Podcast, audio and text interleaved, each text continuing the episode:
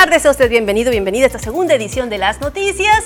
En esta tarde, tarde de jueves, jueves 22 de abril del 2021, la invitación que le siento cada tarde, usted seguramente ya la conoce y recuerda.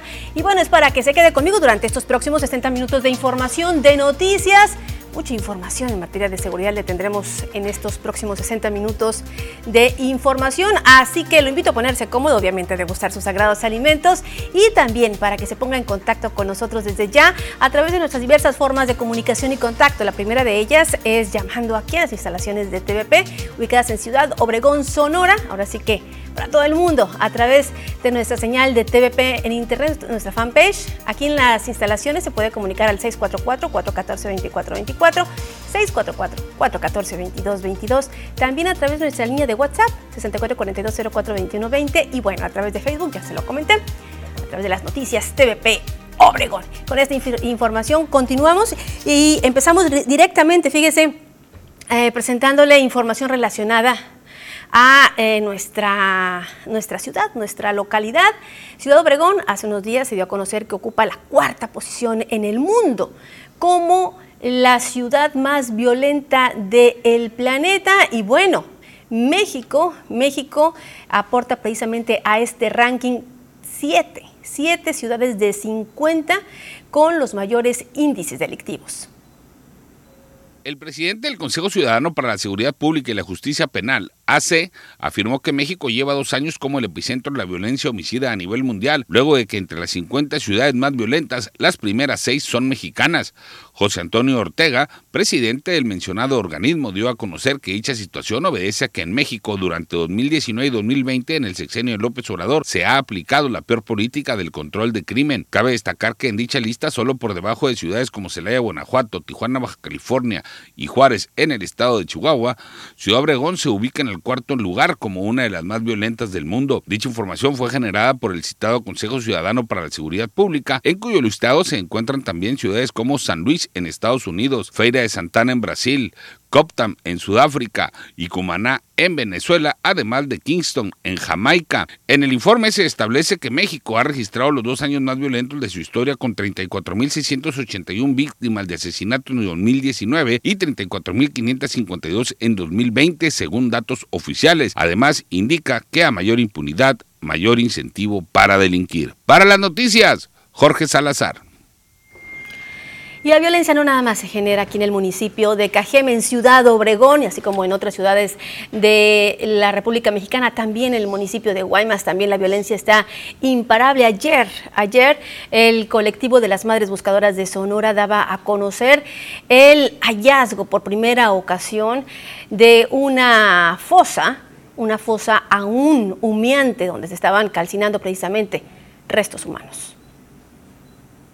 Aún humeando, fue localizado en un pozo restos calcinados por parte de las madres buscadoras de Sonora en San José de Guaymas, quienes desesperadas no sabían qué hacer a fin de evitar que el fuego consumiera los cuerpos y con ello desaparecía la posibilidad de poder identificarlos.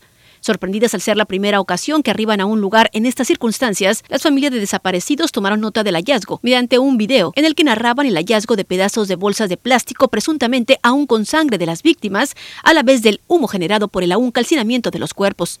El macabro hallazgo se realizó en San José de Guaymas la tarde de este miércoles, donde por fuera del pozo se encontraban esparcidos fragmentos de vértebras, costillas y rodillas cerca del lugar donde desde el mes de diciembre ya han hecho otros hallazgos. Como a 100 metros de la redonda buscamos y no encontramos nada.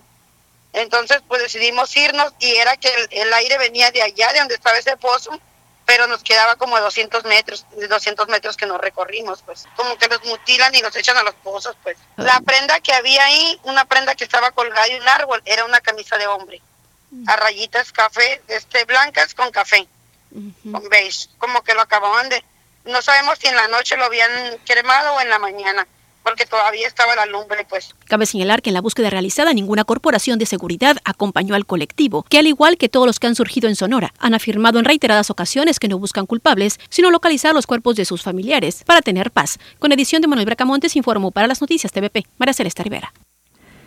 Tremenda la situación. Un día antes también en el municipio de Nogales habían localizado dos restos de personas también calcinados allá en la ciudad fronteriza.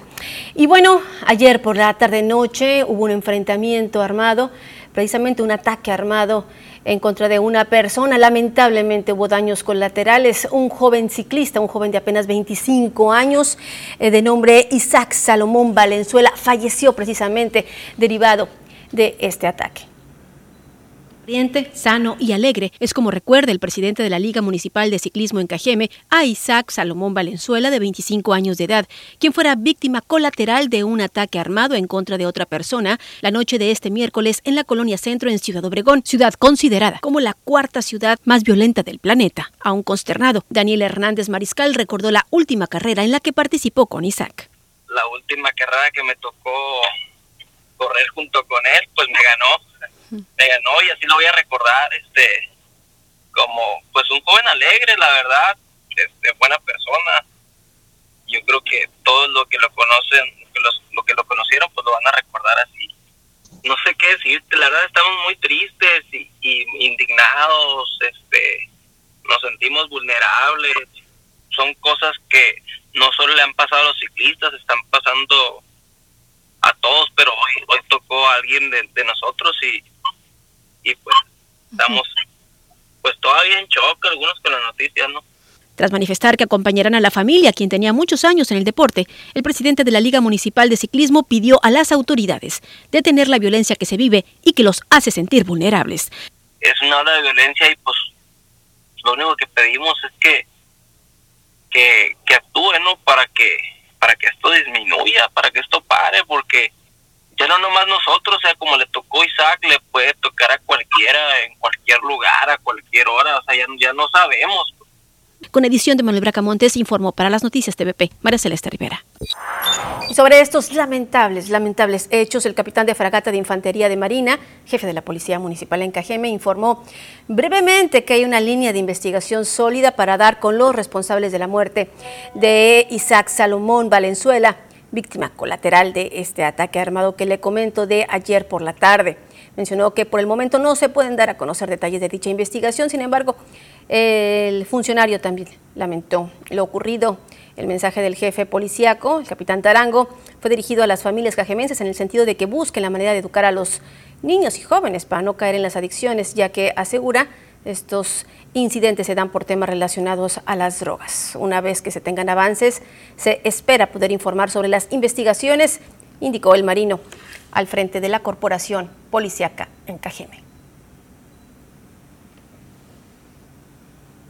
Regresamos con más después de la siguiente pausa.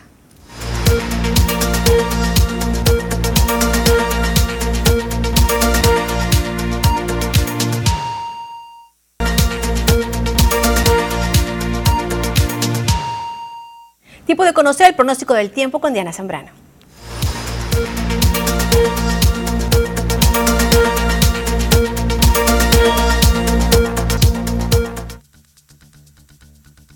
Hola, ¿qué tal y buenas tardes? Bienvenidos aquí al reporte meteorológico.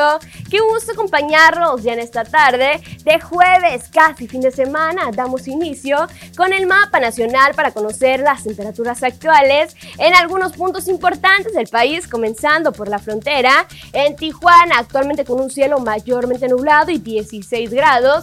La Paz, el día de hoy despejado con 28 grados. Guadalajara, 31. Acapulco con 32 grados. Y ya para finalizar más el sur con Mérida, actualmente la condición de cielo que se mantiene mayormente nublada y 33 grados.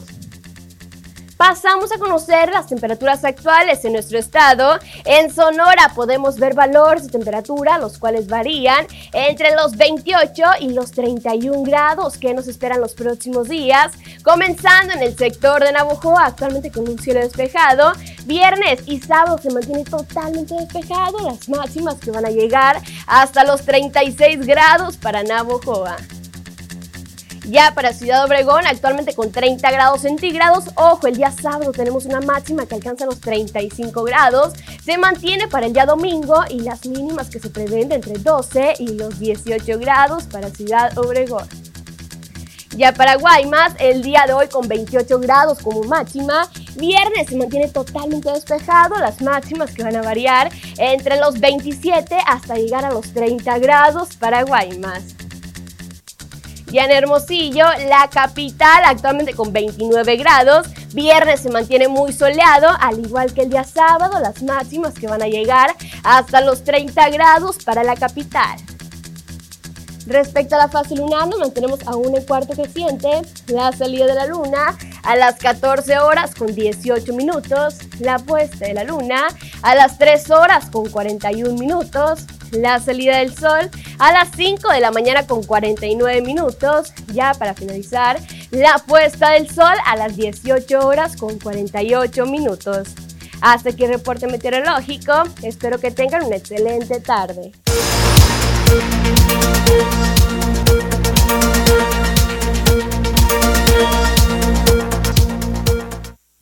Tiempo de enlazarnos telefónicamente con Jorge Salazar. Muy buenas tardes, Jorge. Excelente, amigos tengan una extraordinaria tarde de jueves. Y bueno, para seguir con la información de esta segunda edición de las noticias, y pues bueno, en las últimas horas se han eh, registrado una serie de hechos eh, lamentables que siguen sumando argumentos para que Ciudad Obregón se mantenga como una de las ciudades más violentas del mundo y es que durante las últimas horas se registró un ataque armado en el cruce de la 6 de abril y Coahuila donde resultaron eh, dos personas de sexo masculino vida.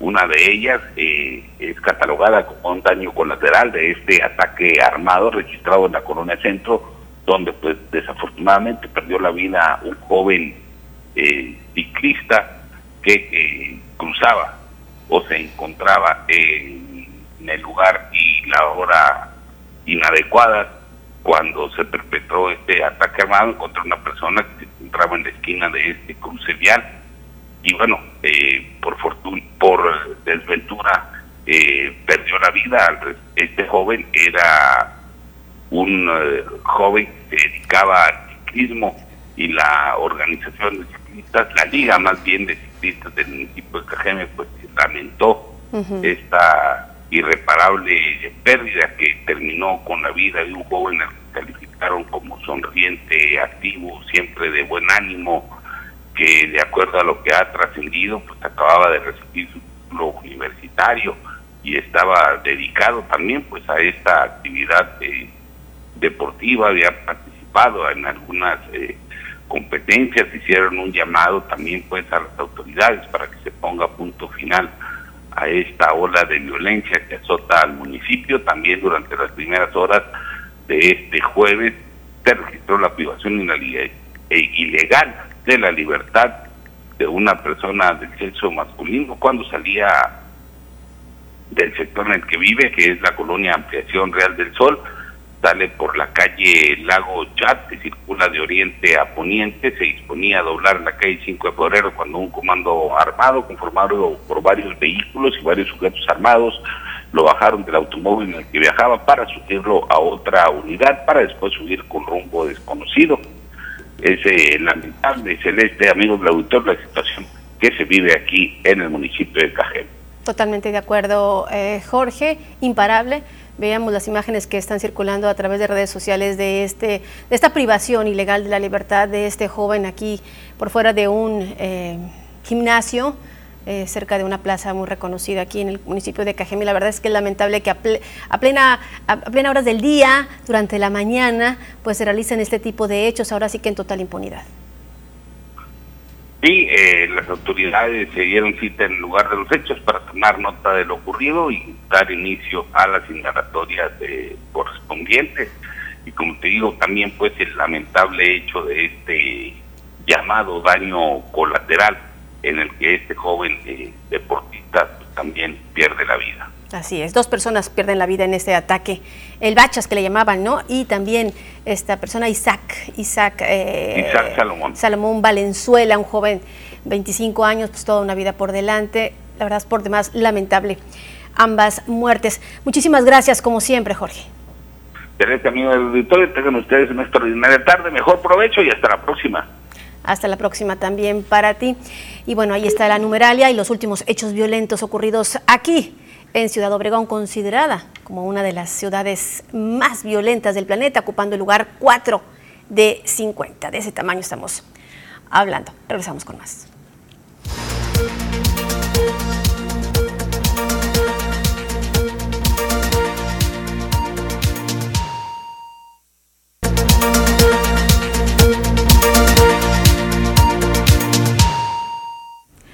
Que la prevención es la mejor, la mejor medicina, las autoridades de la Jurisdicción Sanitaria número 4 en materia de vacunación están invitando a todos los padres y madres a llevar a sus hijos e hijas a vacunar contra el sarampión al ser una enfermedad muy contagiosa y que se transmite de manera viral, pero que es prevenible con la vacunación. María de Lourdes Hernández Flores, coordinadora de vacunación en la jurisdicción sanitaria número 4, invitó a las y los padres de familia a llevar a sus hijos de 1 a 4 años a vacunar y a completar los esquemas de vacunación contra el sarampión y la rubiola a los niños de 6 y 9 años. Hernández Flores pidió a las madres de familia revisar las cartillas de vacunación de sus hijos menores de 5 años, toda vez que la triple viral que protege contra el sarampión, rubiola y parotiditis debe tenerse antes de aplicarse la SR que protege contra el sarampión y la rubiola. Si el niño de un año a cuatro años no compara con la dosis correspondiente de triple viral, se les va a aplicar esta dosis y se le va a dar cita para aplicarles posteriormente la SR. No tiene costo y está al alcance de todos dentro de las unidades de lo que es el sector salud, porque esta aplicación de biológicos se va, haciendo, se va a hacer en todo el país y en todas las instituciones. Recordó que durante el 2020 el sarampión se presentó con varios casos en Sonora de manera importada del Estado de México, por lo que dijo es necesario cubrir el esquema para prevenir que se presenten otros casos, ya sea acudiendo a los centros de salud o en las brigadas que visitarán los domicilios en las comunidades rurales. La jornada de vacunación inició este pasado 19 de abril y concluirá el 25 de junio con la meta de aplicar en la jurisdicción sanitaria número 4 26 mil dosis. Se les pide por la situación de la contingencia en la pandemia es que acuda la madre responsable o tutor del menor, nada más con una, una persona, o sea, el niño y la madre, y respetando pues las medidas de sana distancia. Con edición de Manuel Bracamontes informó para las noticias TVP, María Celeste Rivera. Así que a vacunar, a vacunar esto a partir de, bueno, desde el 19 y hasta el 25 de junio, pues no hay que dejar eh, ahora sí que mañana lo que puede ser hoy, hay que llevar a sus hijos a vacunar. Y bueno, le quiero comentar que en materia de COVID-19, en punto de las 23, de las 0 horas con 23 minutos de hoy, arribó a México un cargamento de 1.075.000 vacunas envasadas contra el COVID-19 de la farmacéutica AstraZeneca, que representa la primera, ojo, la primera entrega de biológicos del el mecanismo COVAX que significa pues, el del Fondo de Acceso Global para Vacunas de la ONU. El vuelo AM9139 eh, procedente de Ámsterdam, Holanda, arribó a la Terminal 1 del Aeropuerto Internacional de la Ciudad de México. Dicho embarque es la primera entrega de un total de 51.5 millones de dosis contratadas al mecanismo multilateral COVAX para poder vacunar a 25.75 millones de personas. En ese cargamento participaron 28 elementos de la Sedena para el arribo, traslado y seguridad de las vacunas. Durante la recepción en el aeropuerto, la subsecretaria para Asuntos Multilaterales y Derechos Humanos de la Secretaría de Relaciones Exteriores, Marta Delgado, afirmó que hoy se reciben las vacunas, las primeras dosis del contrato que tiene México con el COVAX Facility Dichas vacunas producidas en Corea se utilizarán principalmente para completar esquemas de inmunización. El mecanismo, dijo, es la iniciativa multilateral de la ONU que permite a todos los países acceder a biológicos hasta para 20% de su población. México adquirió la cantidad permitida, que es de 51.5 millones de dosis en diferentes farmacéuticas aprobadas por la Organización Mundial de la Salud. Y es que eh, señalar que COVAX ha sumado 159 países. Algunos de ellos están en un mecanismo de acceso a precio preferencial, que son de renta baja. También están los de renta media, como México, y de renta alta, que subsidian a los países más pobres, permitiéndoles iniciar su programa de vacunación desde hace seis semanas. Miles de deportados mexicanos desde Estados Unidos reflejan la incesante ola migratoria. Y bueno, esto es parte de lo que se está dando a conocer. Ya por fin llega el mecanismo COVAX a México. Ese mecanismo que, bueno, varios países, entre ellos México, había señalado que había estado un tanto retrasado. Vamos ahora a ver cómo está el COVID en nuestro país, en la República Mexicana. Le comento que al 21 de abril del 2021, que fue la última actualización que se dio a conocer en torno a la situación que prevalece, eh, ya sumaban 1.839.381 personas recuperadas de COVID-19, 213.597 defunciones, para sumar un total de 23.115.811 ya los casos confirmados en la República Mexicana. Hasta el día de ayer eh, se habían eh, informado que eh, se había avanzado en la protección de personal de salud y educativo, así como personas adultas mayores de eh, eh, COVID-19. Así que siguen las aplicaciones aplicándose para combatir esta enfermedad. En Sonora, la Secretaría de Salud confirmó ayer eh, 8 defunciones y 136 nuevos casos para sumar 72 mil casos confirmados, recuperó 64.982, mientras que la cifra de fallecimientos lamentablemente se ubica en 6.180. Los 136 nuevos casos ocurrieron eh, estos, la mayoría, la mayoría en Hermosillo con 60, 25 en Cajeme, Imuris con 9, Caborca con 6, Agua Prieta y Navajoa con 1 cada uno, eh, San Ignacio Río Muerto y San Luis Río Colorado con 4, Guatabampo y Guaymas con 3, Nogales, Magdalena, Benito Juárez y Cananea con 2, mientras que Álamos, Carbó, Empalme y Puerto Peñasco sumaron uno cada uno. Hay que señalar que de esos 72 mil casos confirmados, 715 casos continúan en, ahora sí que eh, activos en, en, nuestra, en nuestro estado. 123 personas se encuentran hospitalizadas, 26 eh, estables, 70 graves y 27 en estado crítico. Y bueno, algo muy importante que ha señalado y que señaló ayer el secretario de Salud en Sonora es a cuidar eh, la alimentación y evitar el sedentarismo en las personas con COVID porque eh, dos, estos dos aspectos pueden hacer la diferencia en una pronta y adecuada recuperación. Así que si tenemos familiares con COVID, si tenemos COVID, hay que cuidar mucho nuestra alimentación, hay que comer muchos alimentos verdes, de preferencia crudos, mucha agua, evitar a toda costa al 100% de la comida chatarra y cuidar mucho el no tener estrés, así como también mantenerse en actividad si las fuerzas lo permiten. Esta enfermedad se puede obviamente combatir y se puede superar siempre y cuando pues también pongamos mucho, pero mucho de nuestra parte. Créame, se lo digo con conocimiento. Momento de hacer nuevamente una breve pausa regresando. Le tengo más.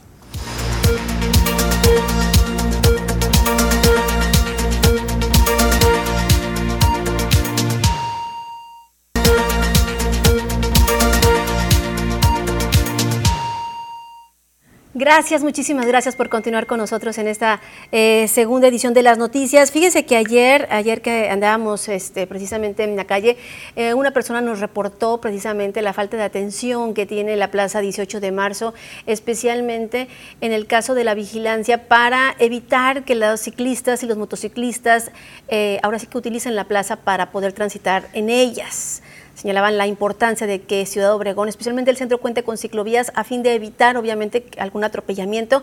Y bueno, mientras estuvimos ahí pudimos constatar esto. Así que bueno, un mensaje también y un llamado también a las autoridades para poder atender este reclamo de algunos ciudadanos que ahí nos eh, lo comentaron. Gracias. Y bueno, también dice, eh, eh, las autoridades dice de seguridad, dice, no pueden erradicar la venta de droga en la colonia Quino, dice, ¿qué es lo que está pasando?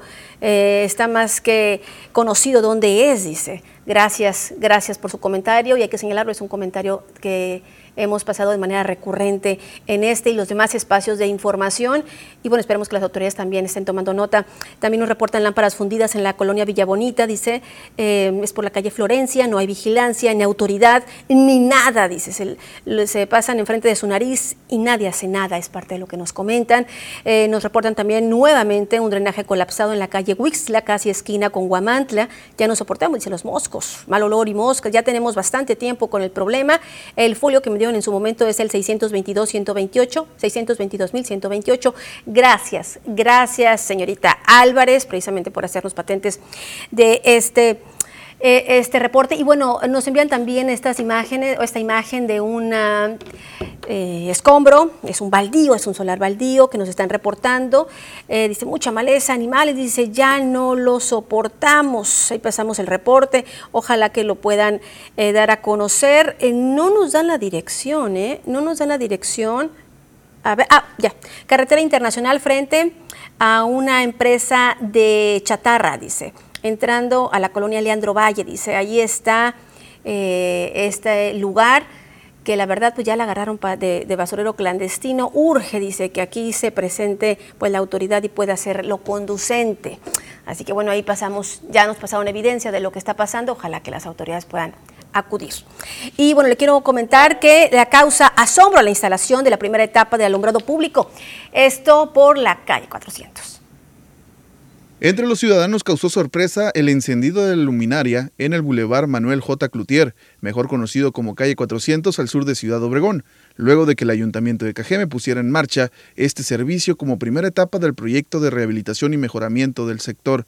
La primera etapa contempla la iluminación del bulevar entre calle 5 de febrero y Paseo Miravalle, así como también la reforestación del camellón, el cual se desarrolló desde hace algunas semanas. En total se colocaron 21 postes de metal con lámparas a ambos lados de la vía pública. Se utilizaron poco más de 1.400 metros de cableado, así como tecnología para el encendido y apagado automático. El asombro fue tal que a través de las redes sociales ciudadanos registraron los primeros momentos de luz en dicho bulevar, como Ivette Ponce, que a través de su Facebook señaló que fueron años de oscuridad, pero ya con la luz se ve mucho mejor y es que esta área del municipio hace algunos años solo era un dren a cielo abierto que dividía en dos el último sector del sur de Ciudad Obregón y ahora es una de las vías de comunicación más importantes de la zona. Con imágenes y edición de Jesús Gastelum, para las noticias, Joaquín Galás. Penumbras, penumbras estaba ese lugar, una boca de lobo. Esperemos que esperemos que dure nada más. Esperemos que dure y obviamente como ciudadanos también tenemos nuestra parte de responsabilidad para cuidarlo y denunciar cuando algunas personas pues estén atentando contra él hay que hacerlo de manera anónima. El 089 ahí es totalmente anónimo para que usted pueda hacer llegar esto a las autoridades y evitar nuevamente pues que la oscuridad reine en ese espacio. Eh, vamos a temas relacionados con, eh, eh, ahora sí que con las finanzas y con la situación que se ha dado con las outsourcing. Y bueno, conformes con el acuerdo en torno a la figura del outsourcing, se mostró el presidente de Canacintra en Cajeme, Julio Pablo Ruiz, al señalar que el gobierno federal buscaba que los trabajadores tuvieran mayor certeza en su contratación bajo este esquema. Julio Pablo Ruiz dijo que entre los puntos más importantes del acuerdo fue el reparto de utilidades, teniendo tres meses de sueldo como tope, y el que para las empresas continúen con el outsourcing, pues deberán tener una autorización y ser eh, registradas en un padrón, dice, eh, y bueno, bajo ciertas condiciones.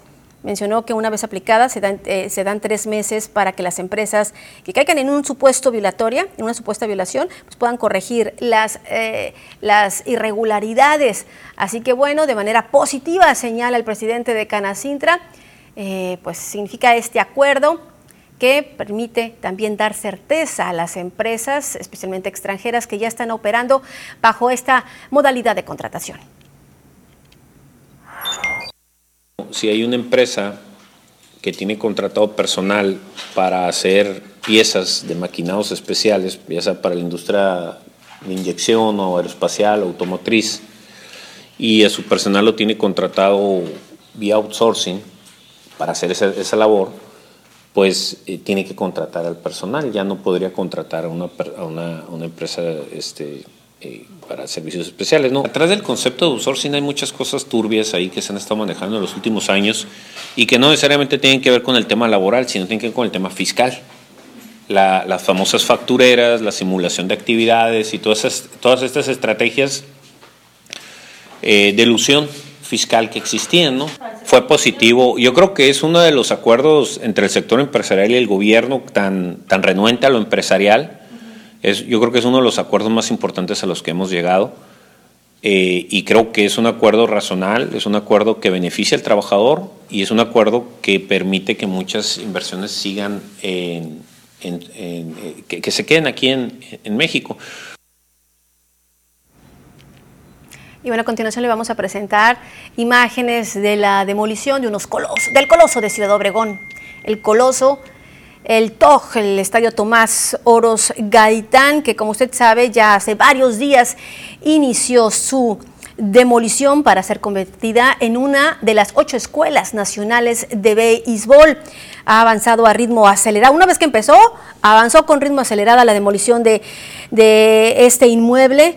Eh, ya fue demolida la rampa de acceso a las gradas laterales frente al jardín izquierdo. Ya también fueron derribadas las taquillas y otras áreas que conformaban la fachada de este emblemático lugar del municipio de Cajeme. Obviamente, pues algunos ciudadanos pues con mucha nostalgia han visto pues este, estas acciones que tienen como objetivo el poder construir ahí pues una escuelita donde, donde puedan estudiar, eh, acudir niños del sur de Sonora para poder ahí eh, cursar sus estudios y también pues prepararse eh, en el deporte del béisbol. Eh, obviamente pues los recuerdos del tricampeonato del equipo de los Yaquis pues también afloran durante este tipo de imágenes. Se espera que para agosto pueda tenerse lista esta, esta escuelita de béisbol. Le comento una una de las ocho, la otra va a ser en Hermosillo y el resto eh, distribuidas en la República Mexicana. Pero a ritmo veloz arrancan precisamente estas acciones con miras a tener ya para el ciclo escolar entrante, pues ya esta escuelita en operación. Momento de hacer nuevamente una breve pausa. Regresando, le tengo más, no le cambie.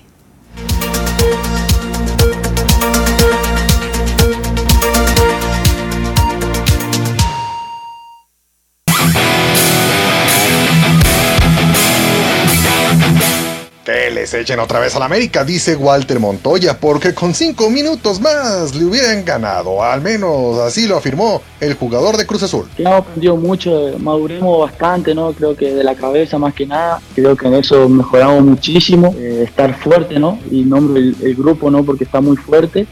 Se trata de eso. Y creo que eso se, avanzó muchísimo y creo que eso nos hace y tal partido, tal partido, como hoy sí, que cada partido es diferente. En el último partido creo que a ser un poco superior, eso es lo que vi yo, y, y dejar esos últimos cinco minutos como que parecía que, que estábamos ahí.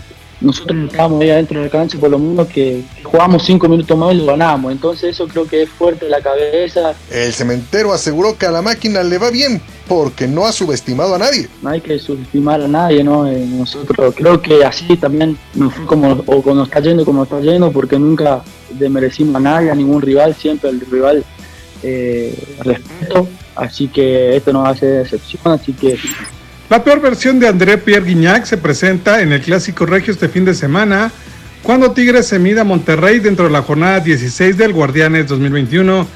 Guignac solo tiene dos anotaciones en la actual temporada, en 12 partidos que ha disputado del certamen, además de que tiene 5 partidos sin conseguir una anotación.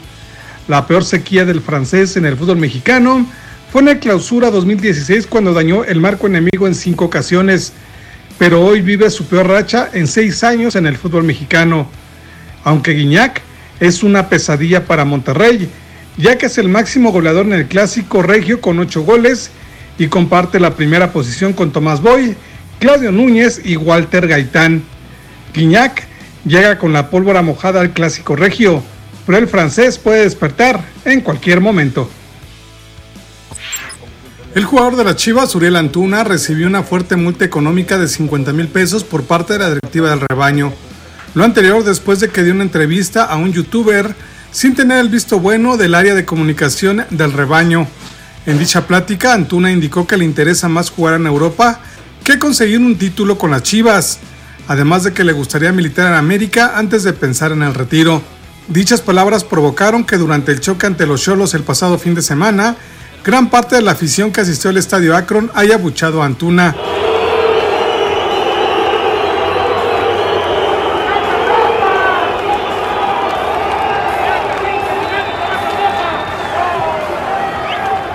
Es la segunda ocasión que Antuna recibe una fuerte multa económica, ya que antes la directiva lo sancionó por haberse ido de fiesta con Alexis Vega. Pumas estará en el repechaje, al menos así lo asegura el centrocampista uruguayo Facundo Waller. Sí, yo creo que, que, quedan dos finales, tenemos que ganarla. Bueno, se nos pasaron dos puntos contra Tigre, que, que la verdad que, que, nos, sentimos, nos sentimos superiores por momento, que, nos vamos con, con, un sabor amargo de, de ese partido, pero, pero bueno, son partidos y hay que, hay que jugarlo. Y ahora se vienen dos finales que, que son la más los, dos, los dos partidos más importantes para nosotros durante, durante el año, ¿no? Y bueno, obvio que, que queremos ganar para, para, meternos en repechaje. El jugador de Pumas no le teme al Puebla, pese a que marcha tercero en la tabla contra el duodécimo sitio que ocupan los felinos. Somos todos parejos, yo siempre lo dije que,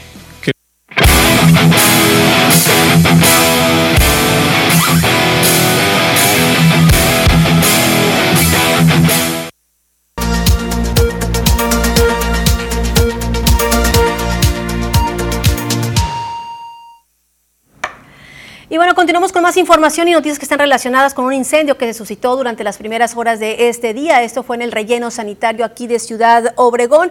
Tardaron cerca de 24 horas, 24 horas en poder eh, sofocar esto. Perdón, corrijo, fue ayer por la tarde cuando inició este siniestro. Afortunadamente y de acuerdo a la propia empresa que administra este, pues este negocio, eh, no se puso en ningún momento en riesgo la vida de las personas. La tarde del pasado miércoles, trabajadores de la empresa TecMed advirtieron que en el relleno sanitario del municipio de Cajeme se encontraba una persona que presuntamente habría iniciado un incendio que hasta la tarde de este jueves seguían trabajando para poder apagarlo por completo. A raíz de que el incendio se propagó por tres sectores del relleno sanitario, durante la noche fue necesario la intervención del Departamento de Bomberos, así como el uso de poco más de 15 pipas de agua del ayuntamiento para poder sofocar el fuego. Durante la mañana tarde de este jueves, el humo se tornó blanco y se comenzó a trabajar solamente con maquinaria pesada para poder revolver los sólidos y con la tierra sofocar las brasas que quedaron. Este tipo de incidentes no son comunes y se asegura por personal de la empresa que el último incendio se registró a finales del año 2019, también en circunstancias similares. La zona afectada se estima en un talud de 3 metros de ancho por 30 metros de largo, así como otros dos puntos de menor tamaño se informó que el tiempo de atención de este incidente se debió al viento que en momentos aviva las llamas. Cabe señalar que durante este periodo en ningún momento se afectó la recolección de basura en la ciudad, ya que el relleno sanitario tiene una dimensión de 300 metros de largo por 180 de ancho. Con imágenes y edición de Jesús Gastelum, para las noticias, Joaquín Galás. Ahí lo tiene. Y bueno, también nos están preguntando cuándo van a vacunar en Navajoa. En un momento se lo envió por inbox eh, para hablar con el encargado precisamente de la Secretaría del Bienestar allá en la Perla del Mayo y con mucho gusto se lo proporcionamos. También dice las autoridades deberían de voltear a la comisaría de Esperanza. Estamos completamente abandonados, las calles eh, y los semáforos pues no sirven, el alumbrado sin servicios públicos. Bueno, dice una tremenda barbaridad allá en la comisaría de Esperanza. Eh, también dice nos reportan la falta de agua en el Panteón del Carmen. Sigue sin agua el Panteón del Carmen, todas las plantas ya se secaron y de los robos que se presentan dentro, pues desmantelan las bóvedas. Eh, ya se presentó una queja en oficinas, pero, pero pues no se resuelve nada, es lo que nos están señalando. Continúa la situación de falta de agua ya en el panteón. También a quién corresponde supervisar los negocios que tengan todos los cuidados para evitar los contagios de COVID-19. Ayer fui al supermercado que está enfrente de ustedes y el tapete, dice, está más seco que el desierto. El aparato para medir la temperatura no funciona. Y de pilón, es eh, pura agua, dice la que rocían en las manos y en los carritos. Gracias por sus comentarios.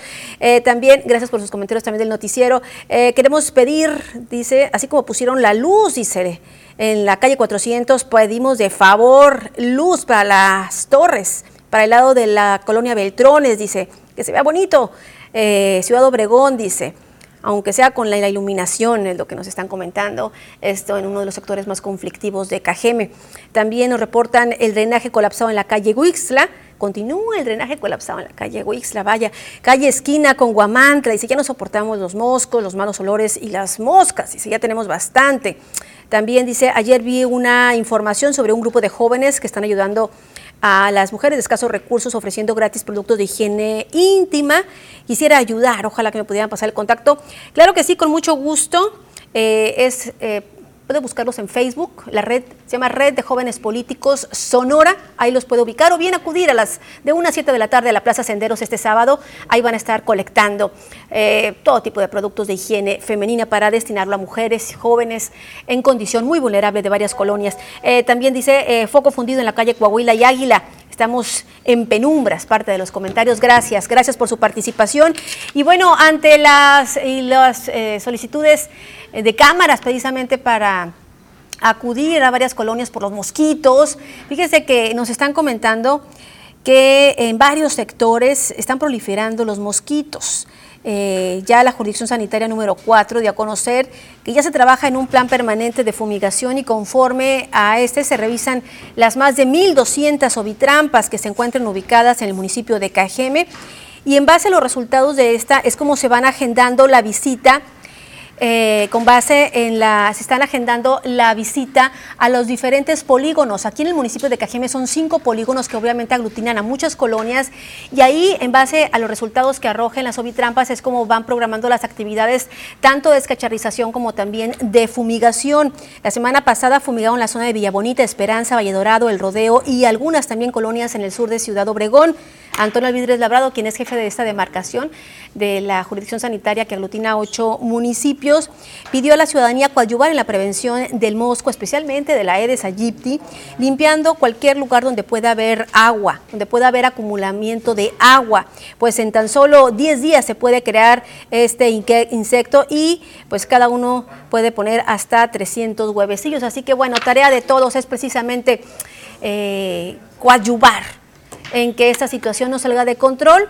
Recordemos pues que han bajado hasta en un 99% los casos de dengue en Sonora, pero bueno, depende de nosotros también el seguir en esta tesitura, que no haya dengue, pero tampoco Zika y chikungunya.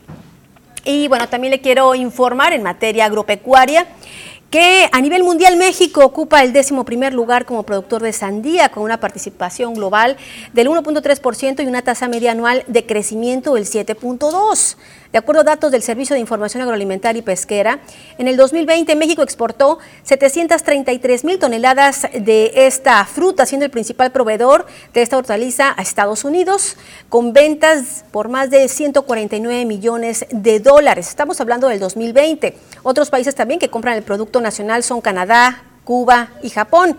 Las ventas que efectúa le permiten ubicarse a México como el segundo país exportador de la sandía la dependencia resaltó también que la participación de este producto en la producción nacional de frutos es del 5.7%, con un consumo per cápita, es decir, por persona de sandía de 4.6 kilos al año. En el 2019 se alcanzó una producción de 1.346.000 toneladas, dentro de la cual, ojo, el estado de Sonora participó con el 38% y un valor de producción de 2.049 millones de pesos, lo que representó 41.6% del valor total nacional. En el 2020, el año pasado, la producción nacional de sandía sumó un millón 357 mil toneladas, lo que implicó un aumento del 1% en comparación con el millón 346 mil toneladas registradas en el 2019. Esto le comento de acuerdo a información proporcionada por las autoridades de agricultura.